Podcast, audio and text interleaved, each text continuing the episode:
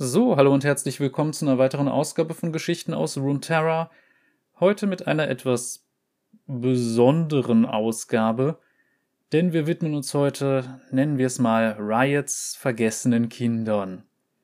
Das heißt, es werden alle Charaktere durchgegangen, die bisher keine Color Story haben und auch sonst geschichtlich ein bisschen vernachlässigt wurden. Ein paar davon haben über Legends of Runeterra so ein bisschen was dazu bekommen, aber auch jetzt nichts, wo ich dann irgendeine Geschichte zum Vorlesen gehabt hätte. Da kann ich ein bisschen noch eventuell zu sagen, aber ja, das war's dann auch schon. Das bedeutet, zu vielen Charakteren werde ich gar nicht so viel sagen können, außer vielleicht ein bisschen über das Design zu reden, aber ja, das ist dann im Grunde auch schon alles. Aber gut, dann haben wir sie endlich mal und sie verstopfen mir nicht weiter in den Zufallsgenerator. Von daher springen wir direkt rein zum ersten Champion dieser Art. Und ja, viel Spaß damit.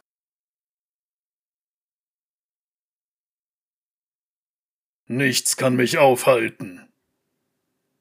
Jo, Alistair. Alistair war einer der Champions, die sogar beim Release schon dabei waren. Und sehen wir uns ihn mal an und ja, was soll man sagen? Es ist ein lila Minotaurus. Viel mehr gibt es da nichts zu, zu sagen. Er ist halt ein violetter Minotaurus mit roten Augen und blauer Mähne. Mit Antworten, er ist für einen Minotaurus ein bisschen sehr bunt, aber das war's halt auch schon wieder. Ähm, er trägt einen Landenschutz, er trägt Handschellen und wie man in seinem Splashart auch sieht, waren da wohl mal Ketten dran. Die Hörner sind ein bisschen sehr krass, weil er da zwei Ebenen quasi drin hat. Er trägt einen Nasenring, er trägt so eine Art Backenbart, ein bisschen schwierig zu sagen, aber bis auf die Farbgebung ist es ein ziemlich klassischer Minotaurus. Und ich würde sagen, wir schauen jetzt einfach mal, was seine Hintergrundgeschichte hergibt, um zu schauen, wie gut denn dieses Design überhaupt zu seiner Rolle passt, beziehungsweise was er überhaupt für eine Rolle in der Geschichte hat und ob er überhaupt eine Rolle in der Geschichte hat. Viel Spaß! Alistair, der Minotaurus. Viele Zivilisationen lehnten sich bereits gegen Noxus auf, aber keine widersetzte sich so lange wie die Clans in den Bergen der großen Barriere. Auch wenn diese wilden Minotauren die Landhandelswege bis zur uralten Stadt Zorn bereits seit Jahrhunderten beschützten, hielten sie sich aus den größeren Konflikten in Valoran lieber heraus. Dem edlen Krieger Alistair wurde von allen Clans viel Respekt entgegengebracht. Auf den Berggipfeln konnte sein Brüllen selbst die mutigsten Eindringlinge vertreiben, so dass nur die Tollkühnsten ihm im Kampf gegenübertraten und doch regte er sein Volk bei Versammlungen immer wieder dazu an, eine engere Beziehungen mit anderen sterblichen Völkern einzugehen. Viele hielten Minotauren nur für Bestien, was jegliche Interaktionen vergällte und ihre Außenseiterrolle untermauerte. Doch dann kam Noxus und versprach etwas Besseres. Die Botschafterin des Noxianischen Reichs, die Matriarchin des Hauses Terwain, verkündete, dass Noxus in Kürze Basilic einnehmen würde, eine Küstenstadt im Osten. Sie schwor jedoch, dass dies nur mit der Unterstützung der großen Clans der Berge geschehen würde und verlangte Verhandlungen auf neutralem Boden. Viele Minotauren waren bereit, ihr Angebot anzunehmen. Für sie war es eine Möglichkeit, die lang ersehnte Macht und Anerkennung zu erlangen, wenn sie sich Noxus anschließen würden. Alistair hingegen war skeptisch. Er hatte in den vergangenen Jahren viele noxianische Späher aufgegriffen und sie als heuchlerisches, gerissenes Volk kennengelernt. Aus diesem Grund schickte ihn sein Clan in Begleitung von 50 seiner stärksten Krieger zum Treffen mit Terwain, damit er die Allianz ausschlagen konnte. Die anderen Clans konnten tun, was sie wollten, aber Alistair würde die Herrschaft eines weit entfernten Großgenerals nicht hinnehmen. Unter der weißen Fahne des Waffenstillstands wurden seine Leute und er verraten. Die größeren Clans hatten sich bereits Noxus verschrieben, und so wandten sich ihre Vertreter gegen ihn, als er seine Position bekannt gab. Der darauf folgende Kampf verlief schnell und unter viel Blutvergießen. Alistair zermalmte den Schädel der Dame Terwain höchstpersönlich mit bloßen Händen, Doch schon bald darauf fanden er und seine überlebenden Krieger sich in Ketten gelegt auf dem Weg in die entfernte noxianische Hauptstadt wieder. Man warf ihnen vor, eine Rebellion angezettelt zu haben. In der Hauptstadt mussten diese unglückseligen Minotauren sich in den Vergelter-Arenen behaupten, in denen ein grauenvolles Gladiatorfest stattfand, das auch als Zerfleischung bekannt war.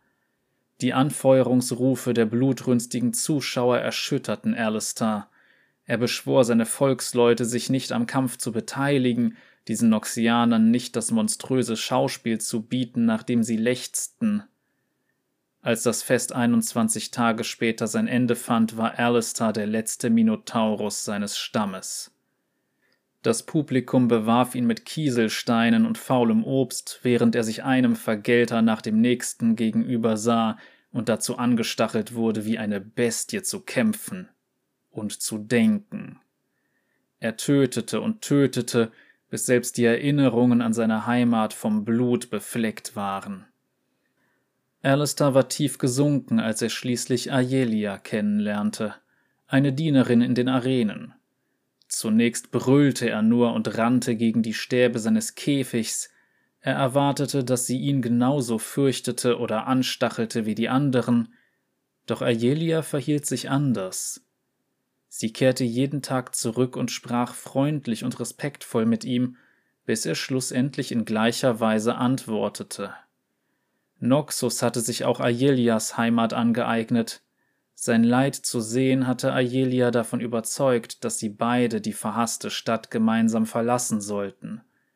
Flüsternd erklärte sie ihm ihren Plan durch die Käfigstäbe, und zum ersten Mal seit Jahren konnte Alistair an seine Heimat zurückdenken, ohne sich in den Gedanken zu vergehen, wie sie ihm genommen wurde. Eines Abends brachte Aelia Alistair den Schlüssel zu seinem Käfig. Sie hatte große Opfer gebracht, um diese Flucht zu ermöglichen, und er schwor ihr, dass er diese Schuld mehr als nur wieder gut machen würde. Eilig liefen sie zum Fluss, wo ein Frachtkahn auf sie wartete. Als sie an Bord gingen, sprangen jedoch noxianische Agenten aus den Schatten. Alistair warf sich in den Kampf, beinahe blind vor Zorn, und hörte nicht, wie Ayelia ihn immer wieder rief. Als Alistair ihre Angreifer niedergerungen hatte, war der Kahn verschwunden, und mit ihm Ayelia. Alistair machte sich zu Fuß auf den Weg in den Süden.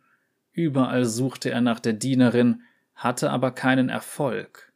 War sie gefangen genommen worden oder gar getötet? Es schien keine einzige Spur zu geben, der er folgen konnte.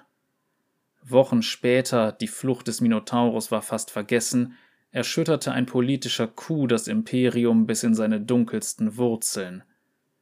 Alistair reist nun allein so still und anonym wie möglich. In den von Noxus angeeigneten Territorien setzt er sich für den Widerstand ein und kämpft im Namen der Unterdrückten und Missbrauchten.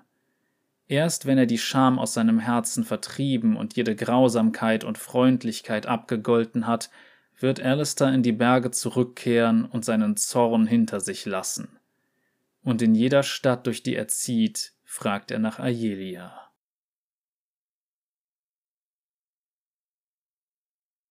Und das war auch schon die Geschichte zu Alistair und sie zählt heute noch zu den längeren, das kann ich versprechen. Und wenn wir das jetzt so betrachten, ja, Alistair war ein Gefangener, ein gezwungener Gladiator, wenn man das so sehen möchte. Und, naja, mehr oder weniger zur Bestie gemacht. Jetzt gibt's ein paar Sachen, die ich kritisieren möchte. Denn Legends of Runeterra hat Minotauren eingebracht. Es gibt eine ganze Menge Karten, die Minotauren darstellen. Kein anderer ist lila. Warum ist er violett? Das sieht nicht aus, wie man das normalerweise bei Minotauren kennen würde. Und eine Sache, die mich ein bisschen wundert. Es gibt eine ganze Menge verschiedene Tiermenschenstämme, die aber alle zu den Vastaya zählen. Die Minotauren sind aus irgendeinem Grund keine Vastaya. Aber selbst die Meermenschen, die Marai, sind Vastaya. Warum sind es die Minotauren nicht? Warum lässt man diese Verknüpfung raus? Und ansonsten noch eine Sache. Alistair, wenn du jetzt schon eine Weile unterwegs bist, warum läufst du immer noch fast nackt rum? Das ist eine Sache, die ich nicht nachvollziehen kann, weil klar, man hat ihn halt lange einfach so beibehalten und das war halt sein Startdesign und er sollte da im Grunde auch nur so eine Art Bestie sein und auch wenn man sich seine Sprüche anhört, die er im Spiel hat, die sind ja auch relativ spärlich, sind das eigentlich hauptsächlich irgendwelche blöden Drohungen. Aber das ist Alistair ja nicht mehr. Oder das ist er eigentlich nie gewesen in seiner Story. Man muss auch sagen, diese Story hat er vor gar nicht so langer Zeit irgendwann mal als Aktualisierung bekommen. Vorher war noch weniger. Und ich finde die Geschichte dann jetzt auch mit ähm, dem Mädchen sehr interessant. Erinnert mich ein kleines bisschen an die Vorgeschichte von Thrall aus äh, den Warcraft-Lore-Geschichten. Äh, Aber grundsätzlich die Idee, wir haben hier einen Gefangenen, der quasi ja, wobei in diesem Fall, er wird mehr oder weniger zu Bestie, das war bei Thrall nie das Problem. Aber was ich meine ist, wir haben hier so ein bisschen einen Schöne und das Beast-Plot. Aber was ich halt so ein bisschen schade finde, ist, warum soll er, wenn er jetzt eine Weile schon entkommen ist und weiterhin jetzt nach diesem Mädchen sucht, immer noch rumlaufen wie eine Bestie? Warum soll er weiterhin so gekleidet sein? Klar, sein Splash Art zeigt ihn da eigentlich auch zu einer Zeit, die so in der Geschichte gar nicht vorkommt. Weil klar, er kämpft im Ring, aber im Ring war er wohl nicht angekettet und musste seine Ketten zerreißen oder sowas. Generell, das Splash Art wirkt ein bisschen eigenartig und das stand, glaube ich, auch vor der aktualisierten Geschichte. Das Problem ist, Alistair hat einfach keine Verknüpfung zu irgendwas. Alistair hängt halt einfach irgendwie in der Luft und das gilt für die allermeisten Charaktere. Die Minotauren, die es inzwischen gibt, die hätte man gut als eine Vorlage für ein Redesign nehmen können, hat man bisher nicht gemacht und ganz im Ernst, ich schätze auch, dass Alistair nicht so schnell irgendwie eine Color Story oder sowas bekommen wird. Reicht jetzt auch erstmal, ich habe noch eine ganze Reihe weitere Champions, durch die ich durch muss. Auf zum nächsten.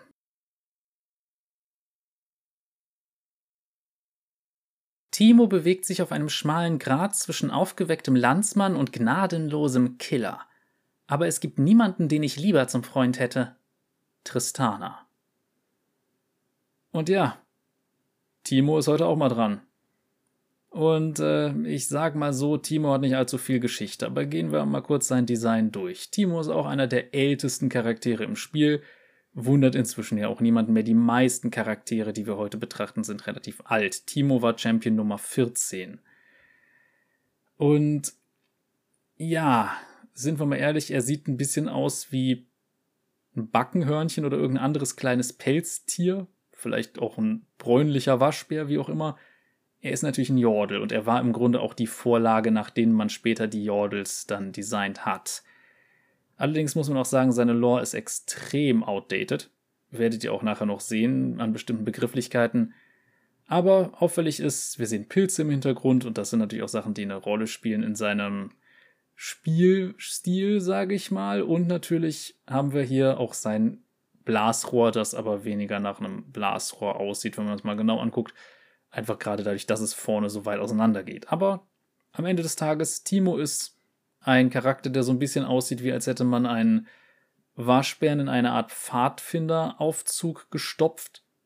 Naja, mit einem komischen rötlichen Pelzkragen und halt eher bräunlichem Fell, aber ansonsten geht's schon in die Richtung. Und aus irgendeinem Grund hat er eine Fliegerbrille auf dem Hut. Hm, okay.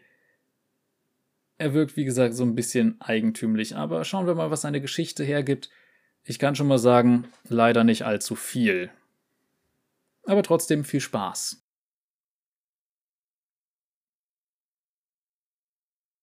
Timo, der flinke Späher. Timo ist unter seinen Jordelbrüdern und Schwestern in Bandel eine Legende. Aus der Sicht eines normalen Jordel ist er nicht ganz so wie der Rest. Auch wenn Timo die Gesellschaft anderer Jordel genießt, besteht er auf regelmäßige Einzelmissionen zur kontinuierlichen Verteidigung von Bandel.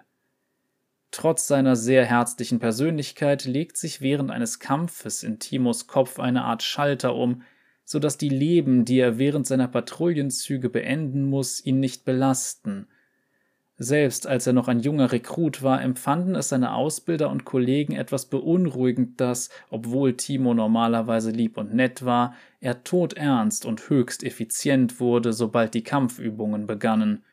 Timos Vorgesetzte leiteten ihn schon bald an die Spähtrupps des Mutterschiffs weiter, eine der hervorragendsten Spezialeinheiten von Bandel neben den Megling-Kommandos. Obwohl die meisten Jordel bei Solomissionen kaum Raffinesse beweisen, ist Timo auf diesem Gebiet besonders effizient. Seine Erfolgsbilanz bei der Verteidigung von Bandel gegen Eindringlinge macht ihn ohne weiteres zu einem der gefährlichsten lebenden Jordel. Doch darauf würde man im Leben nicht kommen, wenn man mit ihm bei einer Tasse Honigmet in seiner Lieblingstaverne sitzt. Seine unverkennbare Waffe, ein Blasrohr, schießt das seltene Ajunta-Gift ab, das er höchstpersönlich in den Urwäldern von Kumungu sammelt. Um mit den langen Perioden der Isolation besser zurechtzukommen, hat Timo vor kurzem eine Freundschaft mit Tristana aufgebaut, die auch in einer von Bandels Spezialeinheiten dient. Timo ist ein kleiner Gegner, der mittlerweile von vielen gefürchtet wird. Seine unscheinbare Größe vermag es über seine furchterregende Entschlossenheit kaum hinwegzutäuschen. Ja, was habe ich gesagt? Es gibt nicht viel und es ist verdammt outdated. Denn inzwischen diese ganze Mutterschiff-Geschichte gibt es gar nicht mehr. Bandle City sieht inzwischen anders aus und da gab es halt vorher dann so eine Idee mit irgendeinem so Mutterschiff und das Vega zum Beispiel da als Bösewicht immer wieder auftaucht und er wird quasi von Timo meistens besiegt und das war so mal die Grundidee. Auch der Begriff der Meglings ist nicht mehr aktuell. Weil ursprünglich sollte Tristana ein Megling sein und Timo ein Jordel und so weiter und so fort. Und man hatte ursprünglich quasi zwei Völker geplant. Daraus ist dann aber auf Dauer nichts geworden. Man hat dann doch irgendwann gesagt, komm, das sind jetzt doch alles Jordels. Und ja, daher kann man zu dieser Geschichte einfach nur sagen, sie passt überhaupt nicht mehr zu irgendwas. Timo ist lange vergessen worden. Ich weiß, in Legends of Runeterra gibt es da so ein bisschen was, wo er stattdessen dann auch nicht mehr mit dem Kumungu-Dschungel, was so eher die Gegend um Ishtal wäre, wenn ich mich recht erinnere, zu tun hätte, sondern mit Zorn und da irgendwie seine Pilze herbekommt. Aber so richtig konkret haben wir da auch nicht wirklich was bekommen. Von daher Timo steht ziemlich alleine da, lore-technisch, und er hat wohl irgendwie Beziehungen zu anderen Charakteren, aber er hat keine Story, die mit diesen Charakteren in Zusammenhang steht. Von daher gibt's da eigentlich auch schon nichts mehr drüber zu sagen.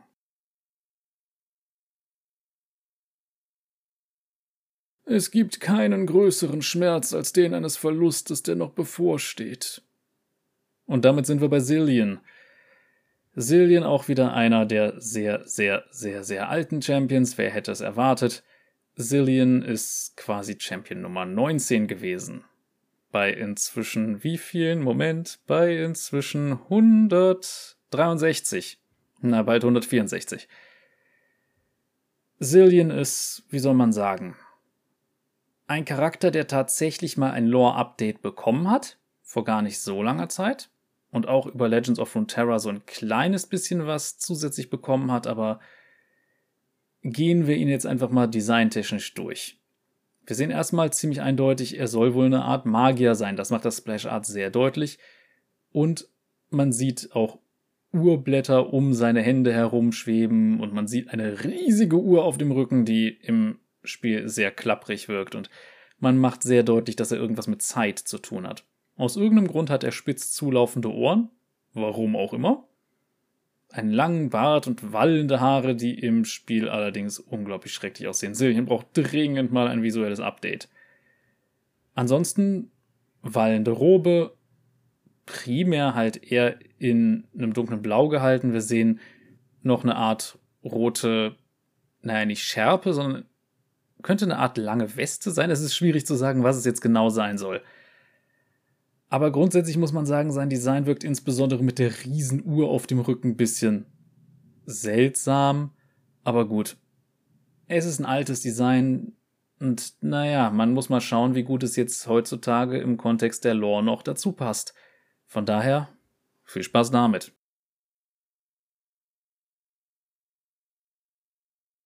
Zillion, der Zeitwächter. Ikathia ist das trostloseste und verfluchteste aller Länder, aber das war nicht immer so.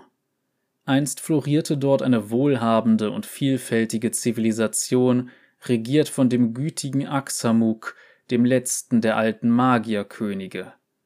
Als das Shurimanische Reich sich auf dem Kontinent ausdehnte, verhallten Axamuks Rufe nach einem friedlichen Zusammenleben ungehört und seine Armeen wurden von den Götterkriegern vom Heer der Aufgestiegenen vernichtet. Trotz dieser demütigenden Niederlage sahen viele Ikathianer eine Gelegenheit für gemeinsamen Fortschritt. Sie akzeptierten eine unabhängige Stadtherrschaft und setzten einen Regierungsrat ein, der aus angesehenen Magiern, Philosophen und Gesetzgebern bestand, um den Machtwechsel zu überwachen.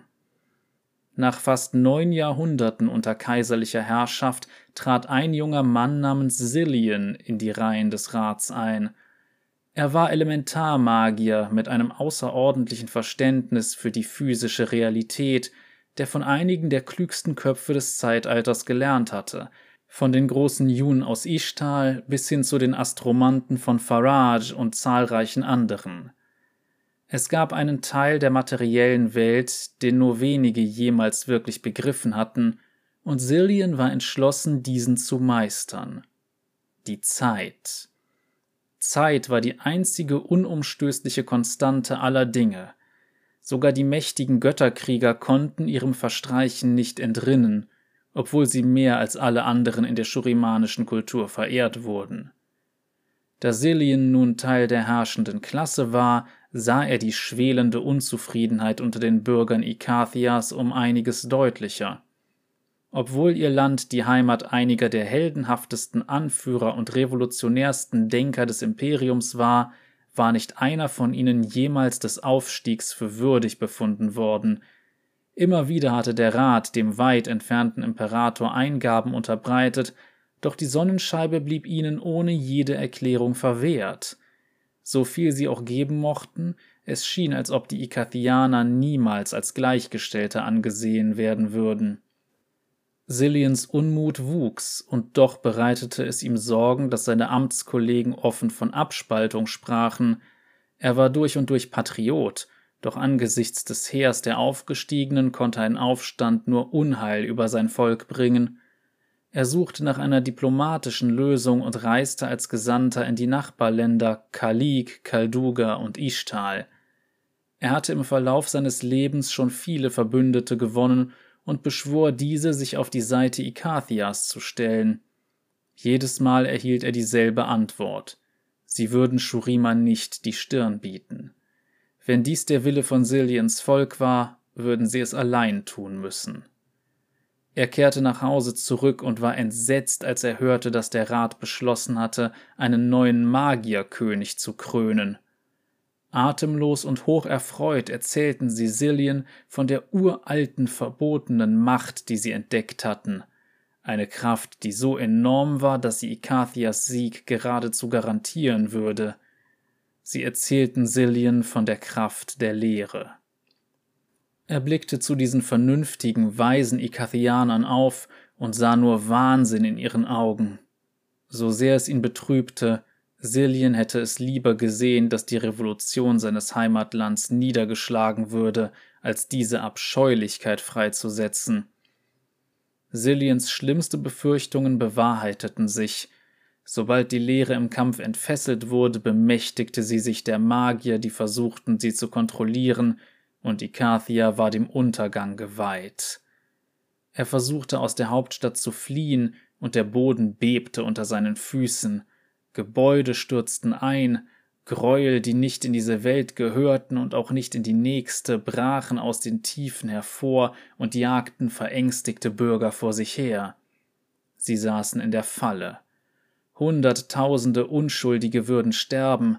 Verzweifelt drängte Silien so viele wie möglich dazu, Zuflucht in seinem Turm zu suchen, und tat das Unmögliche. Er nahm das gesamte Gebäude aus der Zeit. Nachdem er seine Kraft aufgezehrt hatte, stürzte Sillian zu Boden und betrachtete die eingefrorenen Gestalten um ihn herum. Die Leere war angehalten, doch nur innerhalb dieser Mauern. Draußen, wo einst die Kathia gestanden hatte, war nichts. Sillian hatte Jahrzehnte damit zugebracht, die Geheimnisse von Zeit und Ursächlichkeit zu begreifen und anscheinend war er der Einzige, der sich frei innerhalb der Anomalie bewegen konnte, die er irgendwie geschaffen hatte. Diese Leute hier waren gerettet, das stimmte schon, er wusste nur nicht, wie er das, was er zu diesem Ziel getan hatte, rückgängig machen konnte. Mit tiefen Meditationen und esoterischen Geräten, die er selbst entworfen hatte, begann er die Stränge der Vergangenheit und der Gegenwart aufzuspüren, die zu diesem Moment geführt hatten. Allmählich lernte er, wie er sich zwischen ihnen hin und her bewegen konnte, und suchte nach einer Zukunft, in der seine Bemühungen bereits erfolgreich gewesen waren. Dort fand er dann die wahre Bedrohung, das Ende von allem, die große Auslöschung, die Runeterra erwartet. Im Endeffekt existiert Zillion jetzt überall, und das war schon immer so. Dennoch ist er sich der Konsequenzen seines Handelns nur allzu bewusst. Wenn er versucht, Veränderungen in der Welt zu bewirken, wird er andere unerwartete Schicksale auslösen, die oft widersprüchlich und fast ausnahmslos noch gefährlicher sind. Vielleicht, falls es ihm gelingt, einen Weg zur Rettung seines eigenen Volks zu finden, könnte die noch größere Katastrophe abgewandt werden. Es stellt sich nur eine Frage. Was ist er bereit auf dem Weg dorthin zu opfern?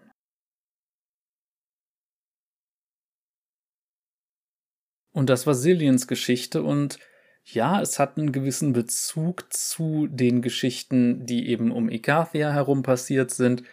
Damit hätte er quasi auch schon eine Beziehung irgendwie zu Jax haben können, also eine Sache, die wenigstens gewisse Verbindungen aufbauen würde, aber das hat man einfach nicht genauer weiter verfolgt.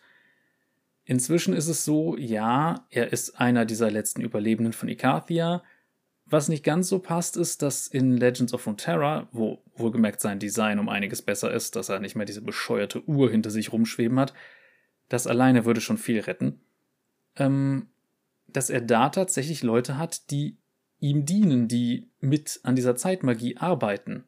Jetzt heißt es hier in dieser Geschichte stattdessen, die sind alle quasi eingefroren in der Zeit. Und er ist der Einzige, der sich frei bewegen kann ich finde, da könnte man interessante Sachen draus machen. Einerseits eben die Isolation, die damit einhergeht, oder man könnte eben diese seltsame Zeitreise-Crew damit machen. Aber man hat sich noch für nichts so richtig entschieden, habe ich das Gefühl.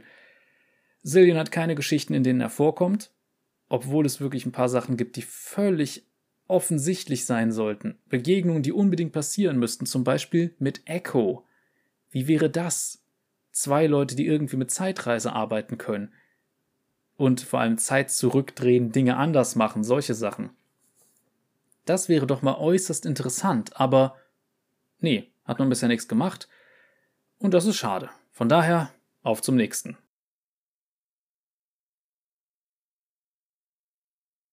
Eure Seelen werden die Leere nähren. Jo, Chogat. Und ähm, Zudem habe ich ein paar Dinge zu sagen. Ich muss nur sagen, es gibt zu ihm nicht allzu viel vorzulesen. Dennoch, erstmal zu seinem Design. Jogat ist Champion Nummer 25, wenn ich mich recht erinnere. Ja, 25 und war entsprechend deshalb auch zu einem Design-Zeitpunkt da, sage ich mal, wo die Lehre noch nicht wirklich eine Ästhetik hatte. Daher sieht er halt einfach aus wie ein komisches, übergroßes, rötliches Insekt mit einem Kiefer, der so keinen Sinn ergibt was durchaus auch irgendwie noch zur Lehre passt, aber sagen wir, wie es ist, er ist halt einfach der Violator aus Spawn, nur halt in einer anderen Farbe. Da kann man auch nicht drum rumreden, er ist einfach der Violator. Nur halt als League of Legends Champion und in rötlich. Sehr, sehr groß, wie man auf dem Splash Art sieht, aber naja. Er ist wirklich einfach ein Rip-Off vom Violator. Und da muss ich auch nicht mehr viel drüber sagen. Ich würde sagen, wir gehen am besten einfach mal in seine Hintergrundgeschichte und schauen, was wir so an spärlichen Informationen über ihn bekommen. Viel Spaß!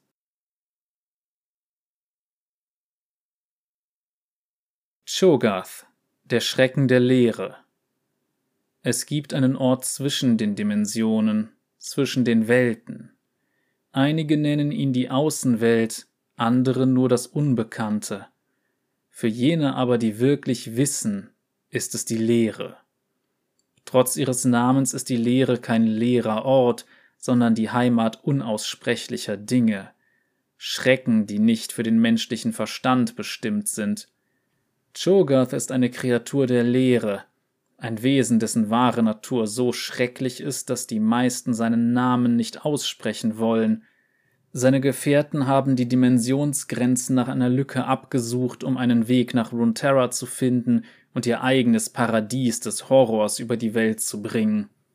Man nennt sie die Kinder der Leere, Kreaturen, die so uralt und entsetzlich sind, dass sie gänzlich aus den Geschichtsbüchern gestrichen wurden. Man erzählt sich, dass die Kinder der Leere gewaltige Armeen unsäglicher Wesen auf anderen Welten befehligen. Sie sollen einst von mächtiger Magie, die vor Urzeiten in Vergessenheit geriet, von Runeterra vertrieben worden sein. Falls diese Geschichten wahr sind, müssten auch die Gerüchte, die mit ihnen einhergehen, wahr sein, dass die Kinder der Lehre eines Tages zurückkehren werden. Noch heute geht etwas Dunkles in Ikathia um. Shogath, eine fremde Kreatur voller Bosheit und Gewalttätigkeit, etwas, das alle außer den Tapfersten vor Angst erschaudern lässt. Cho'Gath scheint sich sogar an seinem Raub zu laben und wächst und bläht sich auf, während er sich selbst voll frisst. Noch schlimmer ist allerdings, dass die Kreatur intelligent ist, wenn nicht sogar sehr intelligent, weshalb sich die meisten fragen, ob die Lehre ein Bewusstsein besitzt. Jo, das war's auch schon und es ist alles andere als up to date. Denn inzwischen versteht man die Lehre als ein bisschen was anderes als, oh, der Ort, aus dem diese komischen Horrorviecher kommen, die das Ganze hier in Horrorhausen verwandeln wollen. Nein. Die Lehre möchte die Existenz als Ganze auslöschen. Und eben nicht einfach nur, hey, hier kommen die komischen Kinder der Lehre, denn nein, auch die aktuellen Voidborn sind nicht Wesen, die in der Lehre entstanden sind, sondern von Wesen aus der Lehre geschaffen wurden. Velkos zum Beispiel ist ein sehr gutes Beispiel. Cho'Gath ist einfach etwas, was nicht so richtig Sinn ergibt in dem Kontext. Weil die Idee ist ja wirklich, dass wir diese komplett nihilistische Welt haben, die einfach nur alles andere so weit vernichten möchte, dass sie endlich wieder in Ruhe in ihre Nicht-Identität zurückfallen können. Wenn das dann überhaupt noch möglich ist. Aber die Existenz an sich, die Möglichkeit, dass da etwas ist, dass da ein, eine existierende Welt außerhalb der Lehre ist, die quasi einen Spiegel vorhält und dafür sorgt, dass es Vergleiche gibt und dadurch eben Identitäten, schmerzt die Wesen der Lehre, die Watchers, beziehungsweise wie ich sie nenne, die Beobachter, auch wenn natürlich die verdammten League of Legends Übersetzer sie als Wächter übersetzt haben. Obwohl sie nichts bewachen, sie wollen ja wo rein. Aber gut. Cho'Gath passt also überhaupt nicht storytechnisch überhaupt irgendwo rein, sondern er ist einfach komplett in der Zeit stehen geblieben, was zu Silien passt, den wir vorher hatten. Von daher gehen wir zum nächsten Charakter.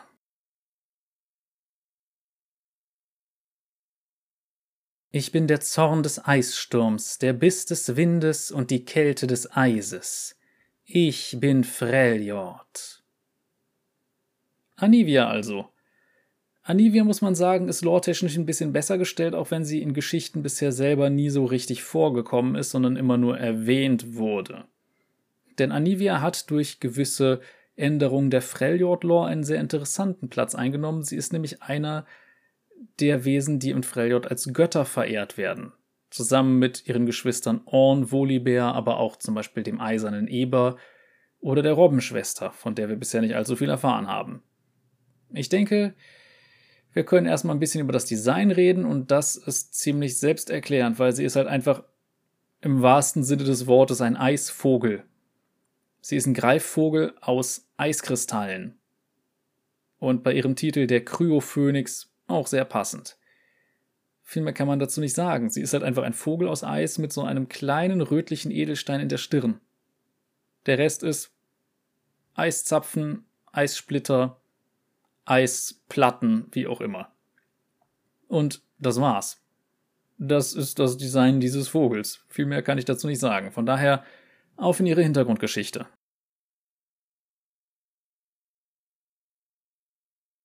Anivia, der Kryophönix. Anivia ist eine alte freljordische Halbgöttin, die den ewigen Kreis des Lebens, des Todes und der Wiedergeburt verkörpert.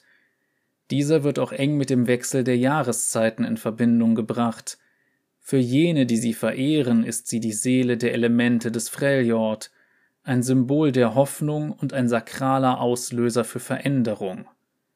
Geschichten zufolge, die von Generation zu Generation weitergegeben wurden, belohnt sie die Gütigen und Bescheidenen. In den seltenen Fällen, dass ein Sterblicher einen Blick auf sie erhascht, oder dies zumindest behauptet, wird sie als prächtiger Spektralvogel aus Eis beschrieben, mit glitzernden, den Himmel umspannenden Schwingen und einem so durchdringenden Ruf, der selbst im heftigsten Sturm gehört werden kann.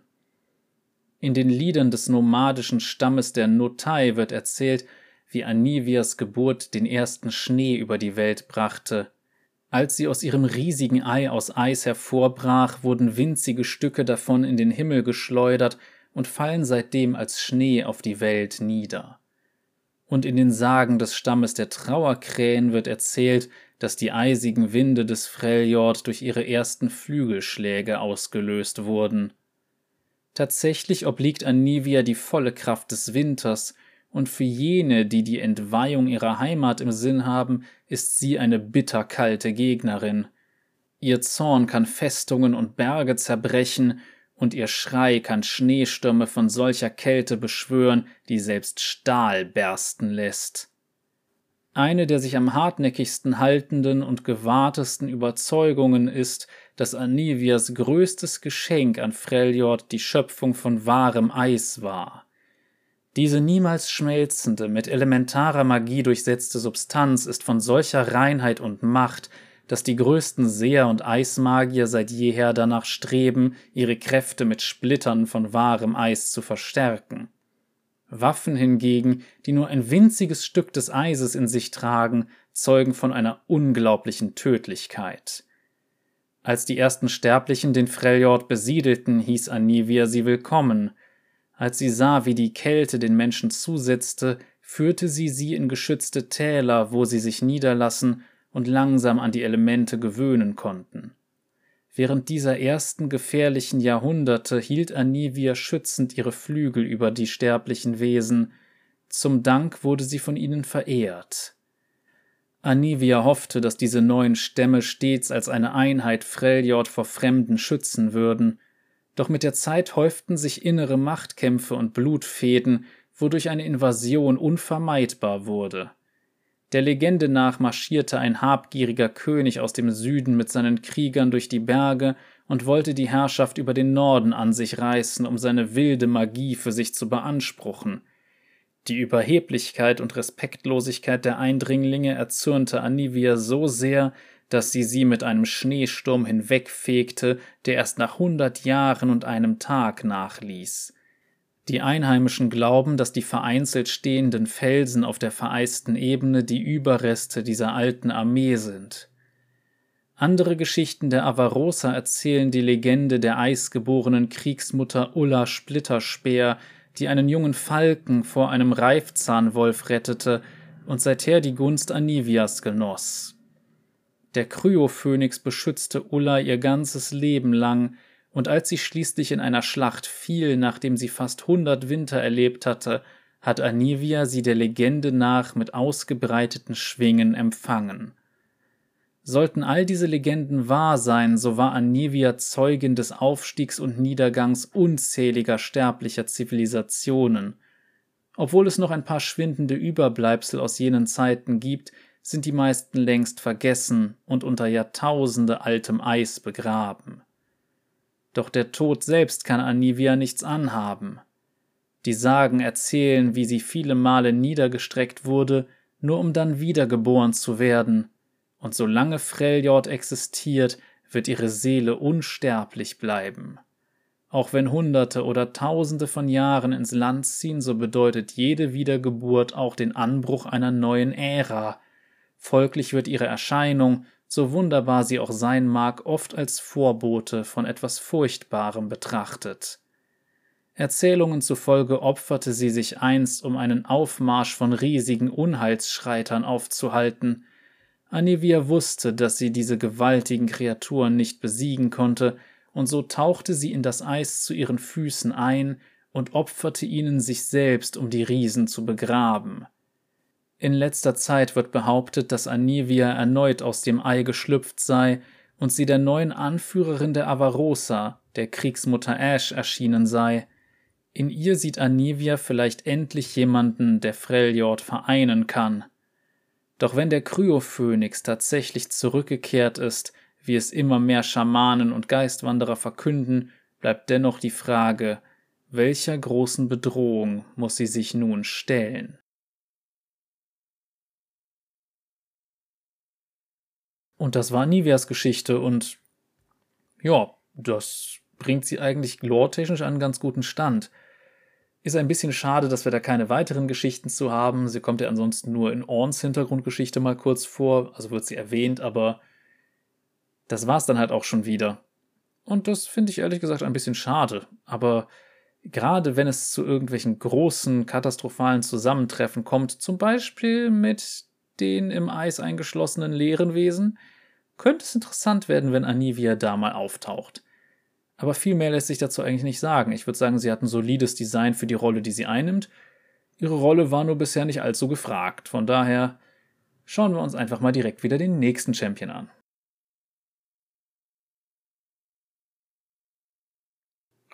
Tod von oben! Ja, Corky.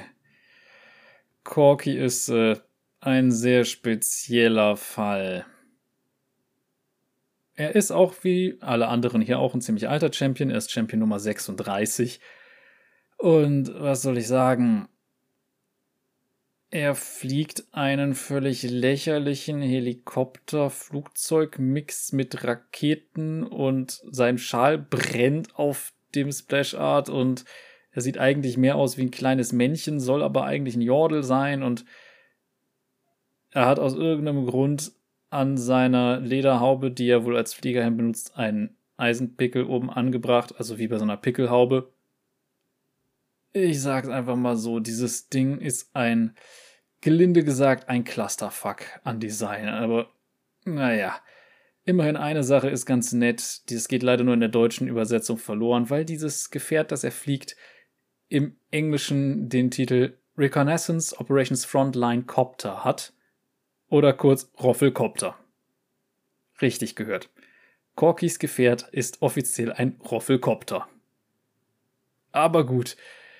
Ich würde sagen, wir gehen am besten einfach mal direkt in seine Geschichte und ich möchte mich nicht weiter mit diesem völlig durcheinander zusammengewürfelten Design auseinandersetzen als notwendig. Von daher viel Spaß.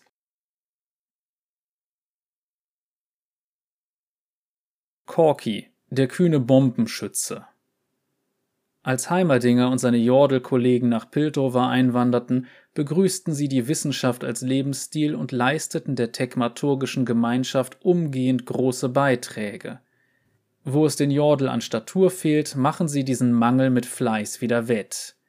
Corky, der kühne Bombenschütze, hat sich seinen Titel verdient, indem er einen dieser Beiträge als Testpilot flog, den Prototypen des Helikopters für Frontlinien-Aufklärungsoperationen, ein Luftkampfgefährt, das zum Rückgrat der Expeditionsstreitkräfte von Bandel (ESB) wurde.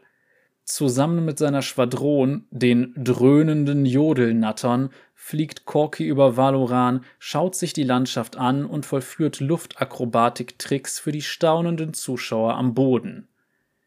Corky ist das bekannteste Mitglied der kreischenden Jodelnattern, da er auch unter schwerem Beschuss gelassen bleibt und sein Mut bis zur Schwelle des Wahnsinns reicht.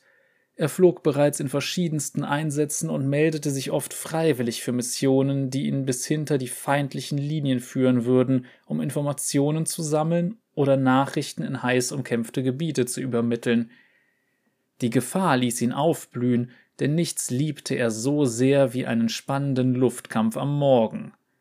Da er mehr ist als nur ein Fliegerass, nahm er an seinem Helikopter auch verschiedene Modifikationen vor. Beispielsweise rüstete er ihn mit einem ganzen Arsenal von Waffen aus, von denen manche sagen würden, dass sie mehr der Show als dem Kampf dienen. Nachdem als Folge der Vereinbarungen, die mit der Gründung der Liga einhergingen, offene Feindseligkeiten nachließen, wurde Corky in den Ruhestand gezwungen. Er fühlte sich, als hätte man ihm die Motoren abgestellt und die Flügel gestutzt. Er versuchte sich mit Stuntflügen und Schluchtenrennen zu behelfen, doch ohne den belebenden Geruch von Schießpulver, das ihm um die Nase wehte, war es nicht dasselbe. Und das war's auch schon mit Corky. Und ja, Corky soll ein Jordel-Kommandoflieger sein, aber ich sag mal, diese ganzen Konflikte, die gibt's in der Geschichte nicht, wo er mitgeflogen sein soll. Und auch wenn man es in Splash Art anguckt, man sieht im Hintergrund einen Zeppelin zu Boden fallen und sowas. Ich glaube, das soll dann auch wieder Anspielung sein an irgendwelche Weltkriegsfilme und was nicht sonst alles, aber sind wir mal ehrlich, Corky kam zwar zum Beispiel in ähm, dem Film Don't Mess with Yordles vor, der übrigens sehr, sehr lustig ist, aber er hat nicht so richtig einen Platz. Vom heißt es jetzt, es ist so ein alter Pilot im Ruhestand. Jordels sind unsterblich. Jordels werden nicht alt. Also, das verstehe ich so gar nicht. Und von daher, ja, es ist äh, ein Charakter, der existiert. Mehr kann man dazu nicht sagen. Ich hoffe, man überlegt sich irgendwas Gutes für ihn, weil das, was momentan da ist, ist einfach nur absolut unpassend für alles. Aber gut, auf zum nächsten. Ein paar haben wir noch vor uns. Was auch immer du tust, sag ihm nur nicht, du hättest die Pointe nicht verstanden. Twisted Fate.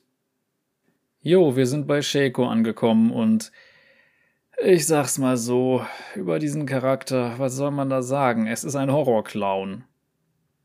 Es ist ein Horrorclown mit Messern und stacheligen Schulterstücken aus irgendeinem Grund.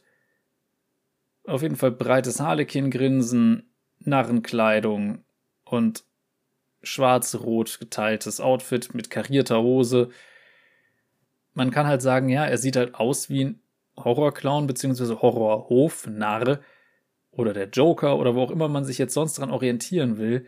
Aber naja, es ist ein Design, bei dem man sich auch fragt, wo soll es hingehören? Ist das ein noxianisches Design wegen Rot und Schwarz? Ist er da irgendwie mit zusammengehörig oder wo gehört er hin? Man weiß es nicht. Und von daher würde ich sagen, springen wir jetzt in seine Hintergrundgeschichte und schauen uns das mal an.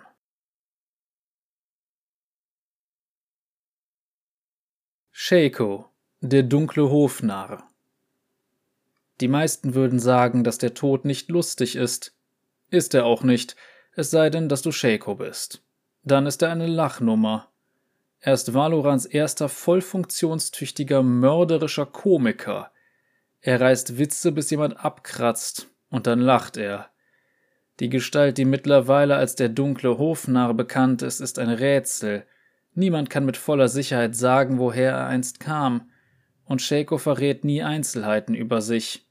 Ein weit verbreiteter Glaube besagt, er stamme nicht aus Runeterra, sondern sei ein Ding aus einer dunklen und verdrehten Welt. Andere wiederum denken, dass er eine Manifestation der menschlichen dunklen Triebe ist, was ihn unaufhaltsam machen würde. Der plausibelste Gedanke besagt, dass er ein Auftragsmörder ist, den man seinem eigenen wahnsinnigen Treiben überlässt, bis seine Dienste benötigt werden.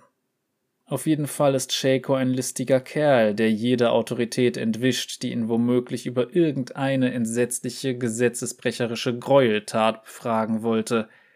Auch wenn solcher Tratsch die Bewohner Valorans beunruhigen mag, scheint es unvorstellbar, dass solch ein Verbrecher frei herumlaufen darf. Welche Wahrheit auch immer hinter seiner Geschichte steckt, Shaco ist eine furchteinflößende und schwer fassbare Persönlichkeit, die man vor allem dort antrifft, wo der Wahnsinn offen herrscht.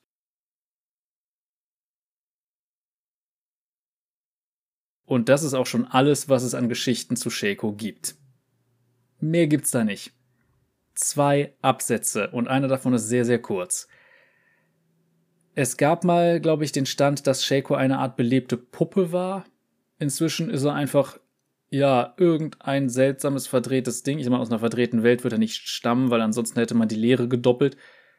Und er hat keinerlei Platz. Er gehört nirgendwo hin. Wo ist er aktiv? Wer ist er? Mit wem hat er was zu tun? Hat irgendjemand schon mal gegen ihn ermittelt? Nichts. Man hätte ihn zum Beispiel in Piltover als irgendeinen durchgeknallten Mörder rumlaufen lassen können oder in Noxus oder sonst wo, aber er hat keinerlei Verbindung zu irgendjemandem. Er ist einfach da. Und das Design ist sehr, naja, es ist ein Clown. Beziehungsweise ein Narr, das, was man früher so, ein Harlekin halt, wie man sich früher einen Clown vorgestellt hat. Nur halt mit seltsam gezackten Messern. Oder besser Kurzschwertern. Und das ist alles. Mehr gibt's nicht. Shaco existiert kaum in dieser Welt. Und er taucht auch in keiner Geschichte von irgendwem auf. Niemand kennt ihn, niemand hat mit ihm was zu tun. Von daher, ja, was soll man dazu noch sagen? Das war Shaco. Auf zum nächsten. Wenn du deinen Ahnen gegenübertrittst, sag ihnen, Olaf hat dich geschickt. Und ja, Olaf. Der Klischee-Wikinger schlechthin, um nicht zu sagen der überzeichnete Klischee-Wikinger. Wir haben also einen Mann mit einer rotblonden Mähne und Bart, der auch mit einigen Ringen grob zusammengebunden ist, aber ohne irgendein erkennbares Muster. Ein Metallhelm mit Metallhörnern, die zur Seite abgehen. Eine Art Lederweste mit ein bisschen Pelzbesatz, Armschienen, und überraschend viel freier Haut für den kalten Winter. Und natürlich zwei Äxte. Wikinger ohne Axt geht natürlich nicht. Denn sind wir mal ehrlich, Olafs Design ist genau das. Er ist ein Wikinger. Er ist auch nicht mit dem Freljord im Hintergrund designt worden, sondern man wollte einfach einen Wikinger. Warum heißt er wohl sonst Olaf? Man hat einfach so den klischeehaftesten skandinavischen Namen schlechthin genommen und gesagt, so, das ist jetzt Olaf, das ist unser Wikinger. Und ja, Olaf ist Champion Nummer 53 gewesen. Das war zu einer Zeit, wo wirklich Champions am laufenden Band rausgehauen wurden. Von daher, ja, gehen wir in seine Hintergrundgeschichte. Immerhin kam Olaf schon in einigen anderen Geschichten vor. Und er hat auch da einiges an Charakter bekommen, was ihn schon mal wieder mit anderen so ein bisschen in Verbindung bringt. Zum Beispiel in Schatten und Schicksale kam er vor und in ähm, Im tiefsten Winter, eine Geschichte, die wir noch durchnehmen werden in Zukunft. Von daher viel Spaß erstmal mit Olafs Hintergrundgeschichte. Olaf, der Berserker. Die meisten Menschen würden sagen, der Tod ist etwas, das man fürchten sollte. Olaf würde nicht zu diesen gehören. Der Berserker lebt nur für das Getöse des Schlachtrufs und das Aufeinanderprallen von Stahl angespornt durch seinen Hunger nach Ruhm und den sich abzeichnenden Fluch eines Todes in Vergessenheit, stürzt sich Olaf mit waghalsiger Hingabe in jeden Kampf. Dem Blutdurst tief in seinem Innern nachgebend fühlt sich Olaf nur richtig lebendig, wenn er mit dem Tode ringt. Die Halbinsel Lokfar gehört zu den brutalsten Orten im Freljord. Dort ist die Rage das einzige Feuer, das gefrorene Knochen wärmen kann, Blut die einzige Flüssigkeit, die ungehindert fließt, und es gibt dort kein schrecklicheres Schicksal, als alt, gebrechlich und vergessen zu werden. Olaf gehörte zu den Kriegern Lokfars, denen es an Siegen nicht mangelte und die andere gern daran teilhaben ließen. Als er sich eines Abends mit seinen Clanbrüdern über der glühenden Asche eines geplünderten Dorfes seiner Taten rühmte, wurde einer der älteren Krieger Olafs Gepolter müde.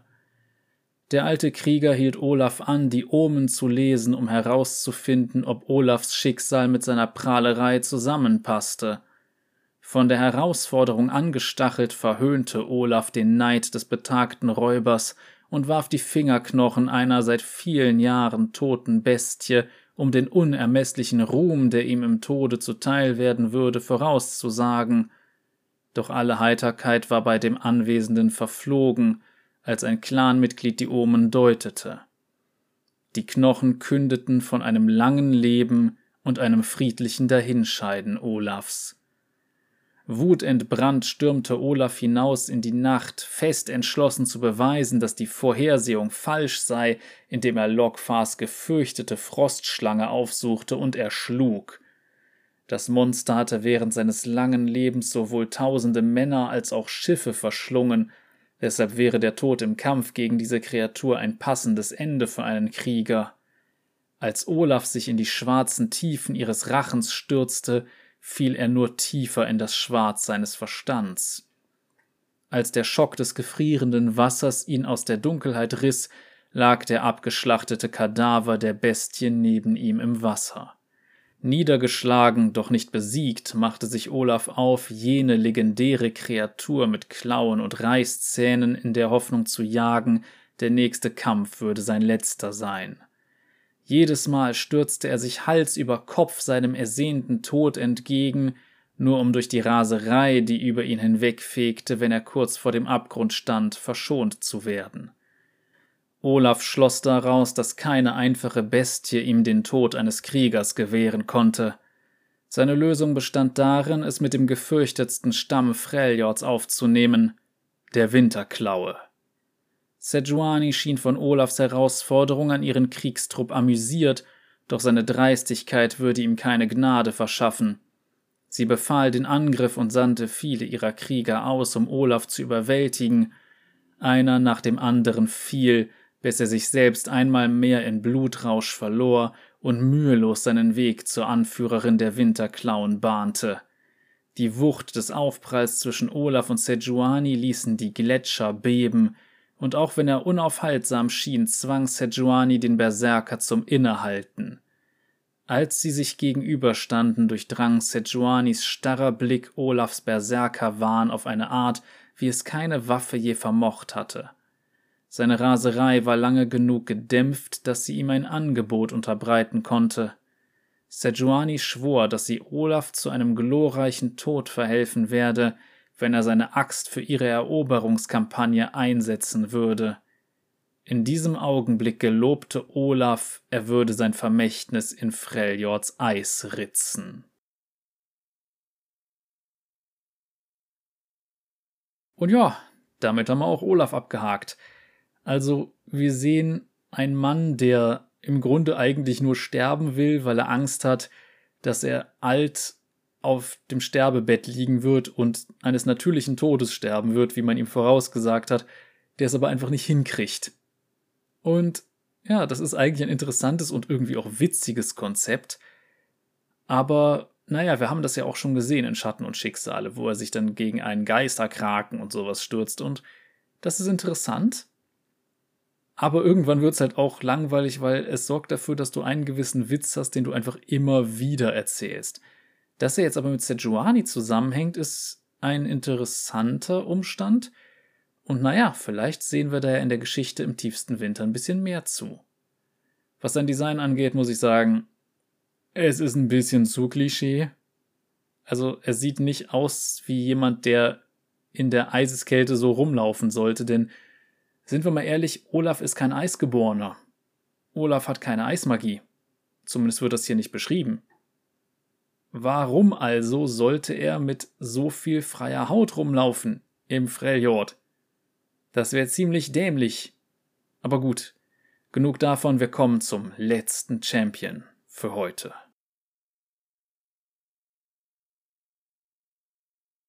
Wenn das nur Hunger ist, dann will ich nicht die Wut sehen. Trindermere. Und ja, es geht um Kog'Maw. Und Kog'Maw hat ein ähnliches Problem wie Cho'Gath. Kog'Maw kam zu einer Zeit raus, wo man noch nicht so richtig wusste, was man mit der Lehre eigentlich machen wollte. Entsprechend ist das Design eine Art komische, halbwegs insektoide, kugelförmige Made, die Säure spuckt.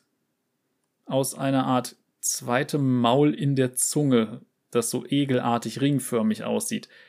Ansonsten sehen wir eine Art verhärteten, naja, wahrscheinlich chitinartigen Kopfschutz. Wir sehen übrigens auch die Farbgebung von Kog'Maw ist absolut nicht konsistent mit dem, was wir sonst bei der Lehre kennen, mit Violett und sowas. Er wirkt eher bläulich bis grünlich und wir haben auch diese orangen Augen und er wirkt sehr, sehr seltsam und unpassend und auch unfertig und naja. Wie gesagt, wir sehen dieses Gesicht, das quasi Chitinartig aussieht, mit zwei Augenpaaren, was wiederum ganz interessant ist, aber trotzdem nüstern, Nasenlöchern. Also es ist nicht so richtig Insektoid, aber auch irgendwie nicht richtig was anderes. Und das ist, es ist einfach seltsam. Es ist sehr seltsam. Und ich würde sagen, springen wir in die Hintergrundgeschichte und schauen mal, was wir da über ihn überhaupt erfahren können. Und wie sehr das noch up to date ist. Viel Spaß! Cogmont, der Schlund des Abgrunds. Als der Prophet Malsahar in Ikathia wiedergeboren wurde, hörte er eine unweltliche Stimme, die ihn dorthin führte und sich tief in seinem Bewusstsein verankerte. Diese Stimme nährte Malsahar mit schrecklichem Tatendrang, und auch wenn sie Malsahar selbst nicht mehr heimsuchte, so ging ihr lockender Ruf doch weiter. Etwas in der Leere hörte diesen Ruf widerhallen und folgte ihm nach Runeterra. Ein verdorbenes Wesen kroch über eine Schwelle, die es nicht verstand, und weitete somit einen Riss zwischen den Welten, die sich nie hätten berühren sollen. In den gespenstischen Ruinen von Ikathia manifestierte sich Cogmont in Valoran, getrieben von unbändiger Neugier. Der Lockruf, der es nach Runeterra brachte, war immer noch zu vernehmen, und zog es sanft weiter und weiter in Malsahars Richtung. Unterwegs erforschte Cogmont seine neue Umgebung mit unnachgiebiger Neugier zum grenzenlosen Entsetzen aller, die es auf seinem Weg traf. Die Farben und Gerüche von Runeterra berauschten Cogmont, und er erforschte die Früchte dieser Welt auf die einzige Art, die er kannte, indem er sie verschlang. Zunächst aß er nur von der wilden Flora und Fauna, die er fand, als er aber die Sturmwindwüsten überquerte, traf er auf einen Stamm von Nomaden. Von den uns bekannten Naturgesetzen ungehindert verschlang Cogmont jeden einzelnen von ihnen und alles, was sie ihm in den Weg stellten, auch wenn dies ein Vielfaches seines eigenen Gewichts aufwies. Die geistesgegenwärtigsten seiner Opfer mögen sich noch gefragt haben, ob der ätzende Speichel, der den Boden verbrannte, auf den er tropfte, hiermit etwas zu tun haben könnte, aber jede Überlegung dieser Art wurde abrupt beendet. Selbst dieser Fressanfall konnte Cogmonts Appetit nicht stillen. Seine Schneise der Zerstörung setzt sich fort, während er unaufhaltsam von Malsahar angezogen wird. Was passiert, wenn er ihn findet? mag sich niemand ausmalen.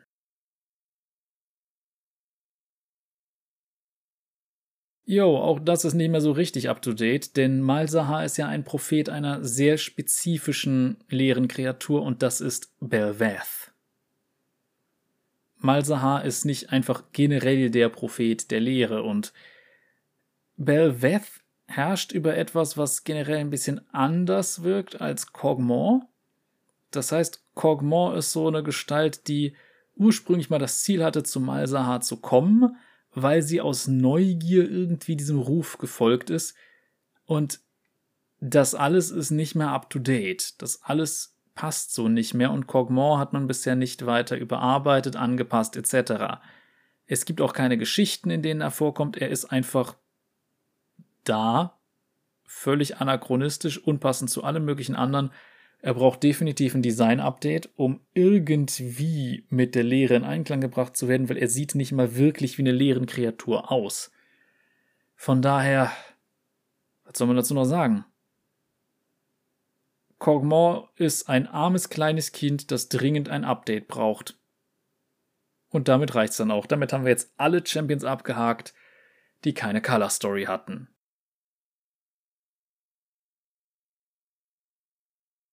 So, und damit kommen wir jetzt zum Endsegment. Und ja, erstmal danke, dass ihr euch das angetan habt, denn ganz im Ernst, es gab bei den meisten einfach nicht viel zu erzählen. Das tut mir dann auch leid, aber es ist halt so. Die meisten Charaktere sind sowohl design als auch storytechnisch einfach mehr oder weniger unpassend, veraltet etc. Was soll ich dazu noch sagen? So ist es manchmal. Aber gut, ihr könnt trotzdem gerne ein Däumchen dalassen, wenn es euch gefallen hat und sowas. Und wir kommen zur üblichen Abstimmung, denn Jetzt gibt es tatsächlich noch insgesamt sieben Charaktere, die wir nicht behandelt haben. Und ihr dürft natürlich dann weiterhin in meinem Community-Tab dafür abstimmen. Zur Auswahl stehen Wukong, der Affenkönig, Tristana, die Jordelschützin und Garen, die Macht von Demacia.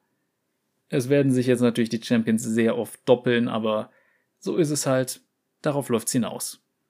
Und ich bin gespannt, wen ihr wählt. Und ich kann zumindest schon mal sagen, in der nächsten Runde werden wir, beziehungsweise in der nächsten Folge werden wir eine Geschichte zu Tarek tatsächlich uns ansehen. Das Gesicht in ihren Sternen. Darauf bin ich mal sehr gespannt. Und ja, damit würde ich sagen, ist im Grunde alles gesagt. Ihr könnt mich natürlich direkt unterstützen, wie gesagt, indem ihr die lustigen Sachen auf YouTube macht oder indem ihr auf die Links in der Videobeschreibung klickt. Kann sein, dass ich demnächst bei Twitter verschwinde, weil das, was Elmo da aktuell abzieht, ist, boah, das ist ja richtig lächerlich. Die eigene Seite DDoS sich selbst. Ja, super gemacht. Warum denken wir nochmal, dass reiche Leute Genies sind? Der Kerl ist ein Trottel. Einfach ein Trottel. Aber gut, genug davon. Ansonsten gibt es auch Links, wo man mich etwas direkter unterstützen kann mit äh, finanziellen Spenden, falls man das Bedürfnis hat. Und ansonsten gibt es natürlich noch andere Sachen auf meinem Kanal, insbesondere D&D-Streams und sehr sporadische Gaming-Streams. Ich weiß, ich bin nur in der letzten Zeit einfach sehr beschäftigt und auch psychisch nicht immer so in dem Zustand, wo ich sage, hey, geil, jetzt habe ich mal Bock für andere was zu spielen und äh, nee, dann mache ich lieber andere Sachen. Da gebe ich offen zu, dann muss ich meine Freizeit auch irgendwie so nutzen, dass es mir selbst gut geht. Und ja, ich möchte sagen, natürlich macht mir das Stream Spaß, aber irgendwann ist man dann doch an einem Punkt, wo man sich dann denkt, na, vielleicht würde ich jetzt gerne einfach irgendwas anderes lieber machen oder brauche ich gerade was anderes. Und das ist normal und sollte auch wertgeschätzt werden, dass es ja bei manchen halt so ist. Was soll man dazu sagen? Aber gut, wir sehen uns beim nächsten Mal wieder. Wie gesagt, mit einer Kurzgeschichte. Und dann bin ich gespannt, welchen der Charaktere ihr dieses Mal wählt. Bis dahin, Leute. Cheerio.